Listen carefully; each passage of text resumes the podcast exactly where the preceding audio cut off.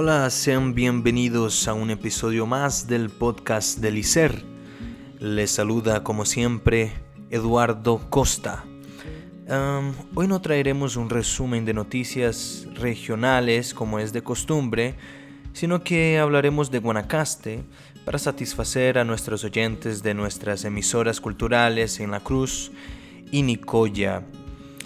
En esta ocasión hablaremos de Vicky Naranjo, quien es artista costarricense de Guanacaste, de Nosara para ser más exactos, y que hace un año inició con su proyecto Arte a la Mar, el cual con el arte ayudaba a niños a liberar el estrés y la ansiedad generados por la pandemia.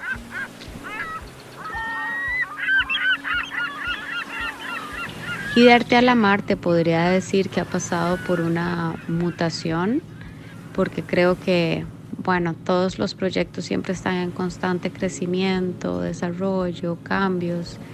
Y bueno, este año inauguro mi galería de arte.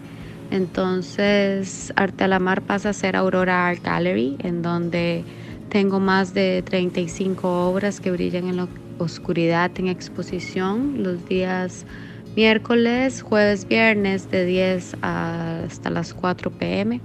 También tenemos a las 10 pm una clase abierta para todos los que quisieran aprender a pintar y a pasarla bien con esto que, a mí me gusta mucho.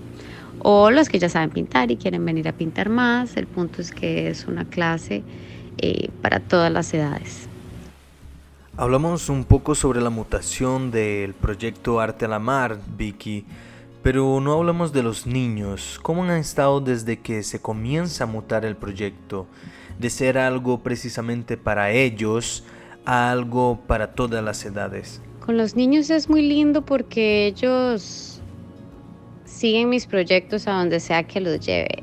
Entonces son mis mejores fans y son los que hacen que mucho de lo que hago tenga sentido y realmente me llenan de valentía y de ganas de seguir haciéndolo.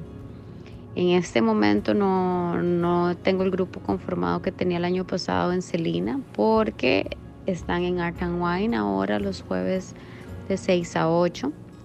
Pero los viernes en el circo de 6 a 8 sí estoy pintando con gente de todas las edades y ahí hay varios niños que siempre nos están acompañando. Y los sábados y los martes hay feria de 8 a 2 de la tarde en Guiones y en Nosara Centro, en donde también los niños siempre nos acompañan porque tengo un stand en donde hago face and body painting y llegan a ver mis pinturas y las copias. Y bueno, es súper lindo porque tienen una energía muy, muy motivadora. Hace poco tuve mi primera exposición de solamente mis obras y mm, mi primer art show. Y esto estaba lleno de niños, había un montón de niños por todos lados que lograron apreciar y valorar la exposición y estaban impresionadísimos como brillaban las obras en la oscuridad. Y sinceramente le dan muchísimo sentido a, todo lo que hago. Vicky, eh, ahora me gustaría saber más sobre Guanacaste en sí su potencial turístico, la importancia más que todo el turista para la cultura que se forma alrededor de la provincia, principalmente en sus playas, zona a la cual eh, usted aplica sus proyectos porque eres de Nosara, trabajas junto a Celina, como bien lo mencionaste eh, ahora mismo, ¿verdad? Todo el proceso de arte a la mar. Eh, no solo nace de Vicky Naranjo, como también de una parcería, de una, de una hermandad con el Hotel Celina de Nosara. Pero me gustaría saber toda esa influencia de otras culturas, maneras de pensar y de ver el arte, si, si todo esto te ha ayudado. Guanacaste en sí te ha ayudado a ser una mejor artista. Sí, el turismo definitivamente representa una parte importante del sustento económico de Guanacaste A mí específicamente en el arte me ha convenido muchísimo el, el estar en constante contacto con otras culturas y otros países que tienen muchísimos más conocimientos en arte de los que yo pueda tener o de los que pude haber aprendido. Entonces definitivamente eh, hay una interacción muy linda. La semana pasada, por ejemplo, se llevaron dos, dos de mis obras a Mongolia. Y, bueno, es, es, muy lindo ver cómo la gente de otros países valora las cosas con tanto con tanta admiración, ¿verdad? Cuando la gente le toma fotos y quiere saber todo acerca de cómo, cómo llegué a producir algo así, sí, sí, la verdad es, es una interacción muy, muy linda y yo estoy muy agradecida sinceramente con, con el turismo que visita la zona. Como usted mismo lo menciona, el turismo es parte del motor de Guanacaste, ¿no? Yo creo que es de conocimiento casi que general el saber que Guanacaste y el turismo van de la mano. Y recuerdo cuando empieza la pandemia, de los primeros sectores que se vieron sumamente afectados fue el económico de Guanacaste por el hecho de que muchos hoteles eh, cerraron y muchas personas trabajaban en hotelería. En su caso, Vicky, ¿existió alguna, alguna afectación por, por este cierre del turismo en sí?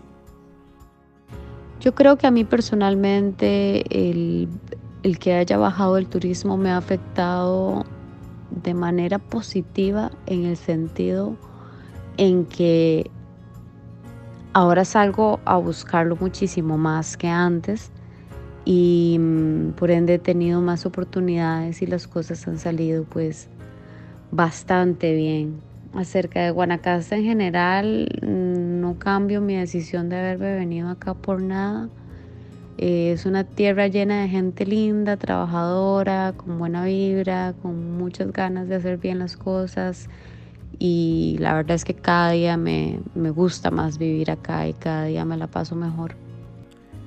Y ahora que nos metimos en el tema de la pandemia, me gustaría saber desde tu punto de vista cómo se vivieron las cosas en Guanacaste, porque todo era muy nuevo, todo era muy asustador, no teníamos idea de, cómo responder a una situación como esta, la del COVID-19, pero me gustaría entender un poco sobre cómo lo vivió Guanacaste, cómo lo vivieron las personas de esta provincia.